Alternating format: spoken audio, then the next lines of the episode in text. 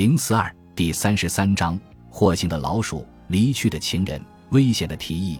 外交格局惊人的变动发生在欧洲大陆，然而一系列的外交变动与各国间的敌对状态，却在此后十年里给叶卡捷琳娜与彼得封闭而渺小的婚姻生活留下了烙印。叶卡捷琳娜找到了新的情人，衷心拥护她的斯坦尼斯瓦夫·波尼亚托夫斯基。彼得则继续穿梭于叶卡捷琳娜的女侍臣中，朝三暮四地更换着新的猎物。大公夫妇无论是品味还是兴趣都截然不同。彼得喜欢士兵、猎狗和酒精，叶卡捷琳娜倾向于阅读、交谈、舞会和骑马。一七五五年的冬天，彼得的赫尔斯泰因战士基本都被遣送回国了。叶卡捷琳娜与他又从奥拉宁巴姆宫迁回到圣彼得堡。两个人继续保持着分居的状况，整座城市都覆盖着厚厚的积雪，冰封的涅瓦河也被冻得结结实实。令彼得痴迷的军事操练便转移到了室内。现在他的手下就只剩一些木头、锡、纸浆和蜡做的模型士兵了。他将模型排列在一张张长条桌上，桌子多的都不容他在其间随意的走来走去。桌子上还钉着一溜溜的铜片，铜片上拴着绳子。只要他一拉动绳子，铜片就震动起来。彼得告诉叶卡捷琳娜，那吵闹声听上去就像是火枪在轮番开火一样。在这个房间里，彼得每天都要在白天主持一场卫兵交接仪式。被指派上岗的一队士兵将站岗的士兵替换掉，然后退岗的士兵被彼得从桌子上撤走了。每逢举行仪式，彼得就要穿上全套的荷尔斯泰因军装，高筒靴、马刺。僵挺的领子和围巾一样不缺，参加仪式的仆人们也都必须身着赫尔斯泰因军装。一天走进彼得的房间后，叶卡捷琳娜突然看到模型脚架上吊着一只硕大的死老鼠，惊恐万分的叶卡捷琳娜问彼得：“为什么老鼠会出现在这里？”彼得解释说：“那只老鼠被判了罪，根据军事法应该被处以极刑，因此他对他执行了绞刑。”那只老鼠的罪行是爬到了桌子上那个纸板城堡的城墙上，还吃了正在放哨的纸浆哨兵。彼得养的一条狗逮住了老鼠，犯人接受了军事法庭的审判，然后就立即被处决了。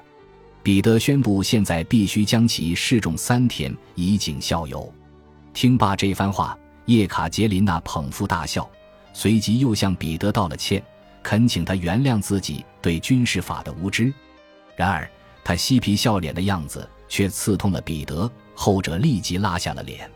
对于这场军事裁决和行刑，叶卡捷琳娜最后说：“如果从老鼠的立场出发，那么执行前老鼠都没有得到辩解的机会。”一七五五至一七五六年的冬天，叶卡捷琳娜与列夫娜·雷什金的嫂子安娜娜·雷什金非常亲近，列夫也经常加入这两个女人的聚会。叶卡捷琳娜曾写道。我俩在一起的时候，他也总是在场，没完没了的胡闹着。列夫已经习惯往来于彼得和叶卡捷琳娜的住所，为了进入叶卡捷琳娜的房间，他还必须趴在门上学猫叫。十二月的一天晚上，在大约六七点的时候，叶卡捷琳娜又听到猫叫声了，随即列夫就走了进来，告诉叶卡捷琳娜他的嫂子生病，还说你应该去看看她。什么时候？叶卡捷琳娜问道：“就今晚，你知道没有得到允许的话，我是没法出去的。他们绝对不可能放我出去，更不会让我去他家。我带你去。”他说：“你疯了吗？你会被送到要塞去。天知道我又会摊上什么事儿。”叶卡捷琳娜说：“没人会知道的。差不多一个钟头后，我来接你。到时候大公还在吃晚饭。”基本上整晚他都会守在餐桌旁，不把自己灌醉是不会离开餐桌去睡觉的。安全起见，你扮作男人的样子。”列夫说。叶卡捷琳娜早就厌倦了独守空房的日子，她同意了列夫的安排。等列夫离去后，她便谎称头疼，早早地爬上了床。一等到维拉迪斯拉娃夫人回房休息，她便立即爬了起来，将自己打扮成男人的模样。尽量把头发也藏了起来。一到约定的时间，门外就传来了列夫的猫叫声。接着，两个人就悄无声息地离开了王宫，一钻进列夫的马车，他们就为这场恶作剧开心地笑了起来。来到列夫与兄嫂合住的府邸后，叶卡捷琳娜看到跟自己预想的一样，波尼亚托夫斯基也在列夫家。后来他写道：“这天晚上我们过得开心极了。我在列夫家待了一个半小时，然后就回宫了。路上没有碰到任何人。第二天，在早上上朝时和夜晚的舞会上，我们几个只要相互看上一眼，保准就会为头天晚上的荒唐之举哈哈大笑起来。几天后，列夫又安排了一次对叶卡捷琳娜的回访，他轻车熟路地陪着自己的几位朋友来到叶卡捷琳娜的房间。一路上没有引起丝毫的怀疑，秘密聚会令几个年轻人开怀不已。在1755至1756年的这个冬天，他们每周都要见上两三次面，每次各家轮流坐庄。有时候在剧院里，哪怕没有坐在同一个包厢或者同一排贵宾席，我们几个人也都心照不宣地知道应该去哪里，只需一个只有我们几个人才知道的手势就行了，谁都没有出过差错。不过。其中有两次，我被害得只能走回王宫。快乐的夜生活与波尼亚托夫斯基的爱，再加上别斯杜杰夫在政治上的支持，这一切无不是在培养着叶卡捷琳娜的自信。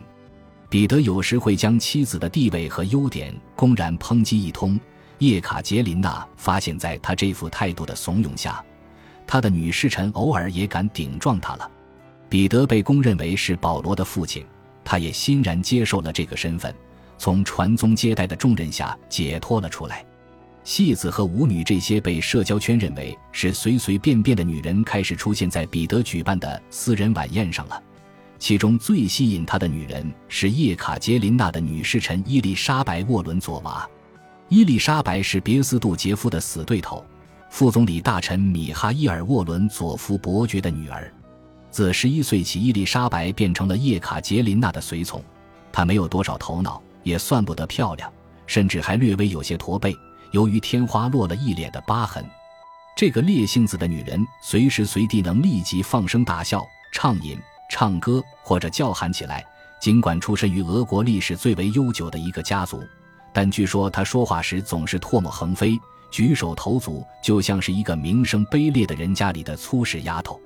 彼得对她的感情或许正来自于他的自卑，也许大公认为这个女人爱的是他本人，而不是其他外在的东西。起初，伊丽莎白·沃伦佐夫并不怎么突出，同时还有不少女人也得到了彼得的宠爱。偶尔，他还会跟彼得吵起来，不过到最后，彼得总是会回到他的身边。一七五六年的夏天，在奥拉宁巴姆宫。叶卡捷琳娜同一位女侍臣的关系引发了一场激烈的争执。叶卡捷琳娜感觉到身边这些年轻女子已经开始公然冒犯她了，于是她来到他们的寝室，声称除非他们改变态度，否则她就要把他们的行为禀告给伊丽莎白女皇。其中几个女孩子吓得哭了起来，其他人则恼羞成怒。叶卡捷琳娜刚一离去，他们便心急火燎地去找大公。听罢他们的哭诉。彼得勃然大怒，他立即冲到了叶卡捷琳娜的房间，说自己对她忍无可忍，她已经变得越来越令人发指了，还指责他对待这些有地位的年轻姑娘就像对待女仆一样。倘若他去向女皇抱怨，那他也会去告诉自己的姨母，他是多么的自负、傲慢，而且还常常发火。听罢彼得的指责，叶卡捷琳娜说：“丈夫尽可以去跟他的姨母抱怨，说什么都无所谓。”但是女皇很有可能会认为，解决争端的首选方案还是将导致外甥夫妇发生龃龉的那个姑娘从叶卡捷琳娜的身边赶走，无论那个姑娘是谁。他还说自己相信，为了让他们两个人重归于好，也是为了避免再听到类似的争端，女皇势必会采取这种解决办法的。彼得大吃一惊，他意识到叶卡捷琳娜比自己更了解伊丽莎白女皇对这些女侍臣的态度。女皇的确会因为此事而赶走他们，于是他压低声调说：“跟我说说，你究竟知道些什么？有人跟他说过他们的事情吗？”叶卡捷琳娜断言：“一旦此事传到了女皇的耳朵里，女皇陛下必定会一如既往的果断解决掉这件事情。”彼得在房间里来来回回的踱着步子。当天晚上，为了警告这些姑娘。以免她们继续向大公哭诉委屈，叶卡捷琳娜便将自己与大公发生的冲突，以及接下来有可能出现的结果，都绘声绘色地向比较理智的几位女侍臣描述了一遍。叶卡捷琳娜喜欢斯坦尼斯瓦夫·波尼亚托夫斯基，可是直到他不得不暂时告别时，他才意识到自己究竟有多么喜欢他。这次的分别完全是波尼亚托夫斯基自己招惹来的。他一向憎恶波兰那位有名无实的国王，即来自萨克森的奥古斯都。当时普鲁士国王腓特烈已经大举入侵了奥古斯都的选帝后国。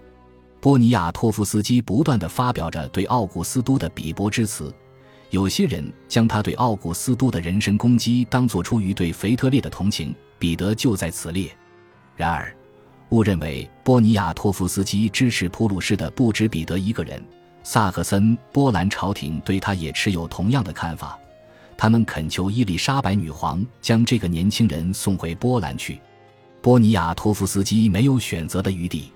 一七五六年七月，他不得不踏上回国的旅程了。叶卡捷琳娜没有阻挡他的脚步，但是他打定主意，终有一天要让他再回到他的身边。在动身的两天前，在瑞典的霍恩伯爵陪同下。波尼亚托夫斯基来到奥拉宁巴姆宫，他是来跟叶卡捷琳娜道别的。他们在奥拉宁巴姆宫相守了两天。第一天的时候，彼得还摆出一副彬彬有礼的样子。到了第二天，他原本就打算在那一天趁着手下的猎人举办婚礼之机，美美的喝上一场，所以他直接离开了王宫，将叶卡捷琳娜一个人留在宫里招待客人们。晚宴结束后。叶卡捷琳娜带着霍恩伯爵参观宫殿。当他们走到叶卡捷琳娜的寝室时，他那只意大利灵缇冲着霍恩伯爵狂吠不已。等看到波尼亚托夫斯基时，小狗却冲对方拼命地摇起了尾巴。霍恩伯爵注意到了小狗的反应，他将波尼亚托夫斯基拉到僻静的角落，说：“我的朋友，什么都比不过小哈巴狗更能出卖人了。”每次恋爱时，我首先要做的就是送给对方一条这样的小狗，这样一来，我就能发现有没有别的什么人比我更受他的垂青。这个法子屡试不爽。你刚才也亲眼看到了，这条狗想来咬我，因为我是个陌生人。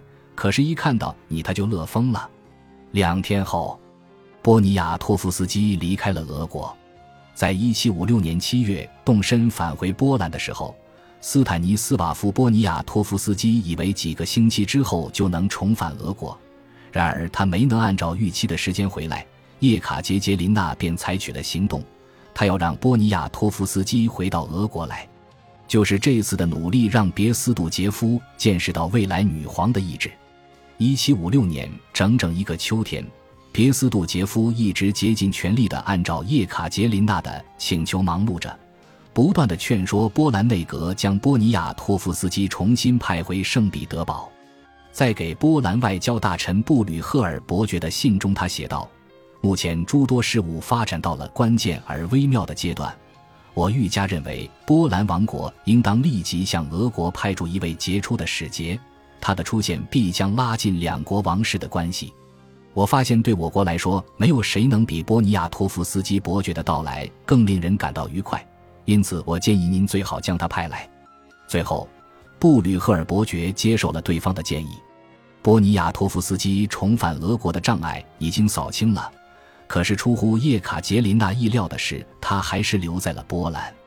什么事情在阻挠着他？在给叶卡捷琳娜的一封信中，波尼亚托夫斯基解释说，障碍就在于他的母亲。我强烈要求他同意我重返俄国，可是他眼泪汪汪地对我说。我跟您的关系势必会让他失去我对他的爱，他将自己这一生的全部希望都寄托在我对他的爱之上。他还说，虽然很难拒绝俄国提出的邀请，但这一次他是坚决不会答应的。我顿时就慌了神，一头扑倒在他的脚下，哀求他改变主意。他又哭着说：“我意已决。”说完，他捏了捏我的手，然后就走掉了，留下我独自面对着两难处境。这辈子我还从来没有碰到过如此棘手的事情，在两位颇有影响力的叔父的帮助下，波尼亚托夫斯基最终还是在1756年12月逃离了母亲的叔父，以波兰王国官方代表及使节的身份回到了俄国。一赶到圣彼得堡，他便立即跟叶卡捷琳娜恢复了关系。此后，他在俄国继续生活了一年半，期间叶卡捷琳娜产下了次子。这时，伊丽莎白女皇常常疾病缠身，所有的人都不知道真正的致病原因。有些人将其归结为月经期并发症，还有一些人在背后议论说，女皇之所以身体不适是由中风或癫痫造成的。一七五六年的夏天，女皇的病情陷入了危急状态，御医们甚至担心她随时会出现生命危险。这种状况持续到了当年的秋天，心急如焚的舒瓦洛夫夫妇严密地留意着大公的动向，别斯杜杰夫则另辟蹊径。跟圣彼得堡的其他人一样，别斯杜杰夫也同样为俄国的未来感到担忧。不过，他考虑最多的还是自己的出路。别斯杜杰夫很清楚，皇位继承人彼得对俄国抱有偏见，执政能力有限，对身为总理大臣的他也怀有敌意，而且这种敌意始终汹涌澎湃地激荡在彼得的心中。由于英国与俄国不再结盟，他也无法继续公开对汉伯里威廉爵士示好。此外，他还有一些世人皆有的担忧：多年来的操劳，再加上现在又年事渐高，即便伊丽莎白女皇病体康复，她也不是一位容易应付的君主。女皇日渐衰微的身体，大公对她的敌意，各种因素都决定了，在整个俄国宫廷里，她只能向一个人求助。她同叶卡捷琳娜的关系已经很牢固了，迫在眉睫的战争更加促使他俩达成了和解。一七五六年的这个秋天，叶卡捷琳娜与别斯杜杰夫都对伊丽莎白女皇辞世后有可能出现的政权更替感到忧心忡忡。别斯杜杰夫做起了打算。此前，他已经将自己的朋友斯特潘·阿普拉克辛将军引荐给了叶卡捷琳娜。随后，阿普拉克辛将军又被任命为对普作战的最高指挥官。接着，他给叶卡捷琳娜送去了一份草拟的密旨。一旦女皇驾崩，这道密旨便将被公之于众。密旨对俄国政府部门的重组做出了详细的交代，并提议尽快宣布彼得为帝，同时宣布叶卡捷琳娜被正式任命为联合执政者。实际上，别斯杜杰夫希望真正把持国政的将是叶卡捷琳娜，就如同当年在荷尔斯泰因问题上代表丈夫处理政务一样。别斯杜杰夫自然不会遗漏掉对自己的安排。事实上，他希望叶卡捷琳娜会在他的建议与指导下对沙皇实施监管，这样俄国的大权就完全落在了他的手心里。他既有的职务不做变动，同时还要兼任其他官职，一边继续当着总理大臣，一边还要统摄政府中三个最核心的部门：外务部、战争部与海军部。此外，他还将被任命为统一领导四个皇家禁卫团的上校。这份密旨极其危险，甚至会断送掉参与者的前程。别斯杜杰夫在干涉皇位继承之事，是在僭越一国之君的权利。一旦伊丽莎白女皇读到这份文件，别斯杜杰夫势必会人头落地。对这份草稿，叶卡捷琳娜表现得十分谨慎，她没有立即对别斯杜杰夫提出异议。也没有给他以鼓励，但还是让对方知道了自己对此事有所保留。日后，即便宣称自己当初发现其中的主张有出格之嫌，而且不合时宜，到那时他已是黄袍加身，众人只会对他说上一通阿谀奉承之词。叶卡捷琳娜对别斯杜杰夫的良苦用心表示了感谢，但同时也告诉他自己认为提出这个方案还为时过早。别斯杜杰夫一遍遍地修订着草案，对其中的内容不断地做着补充和改动。叶卡捷琳娜很清楚，别斯杜杰夫是在以身犯险。一方面，别斯杜杰夫为他指出了一条通往皇位的道路；另一方面，他明白，一旦有人发现这份可作为谋反证据的文件，那他和总理大臣都会惹上杀身之祸。一旦读到这份文件，伊丽莎白的怒气将会令人难以想象。本集播放完毕，感谢您的收听，喜欢请订阅加关注，主页有更多精彩内容。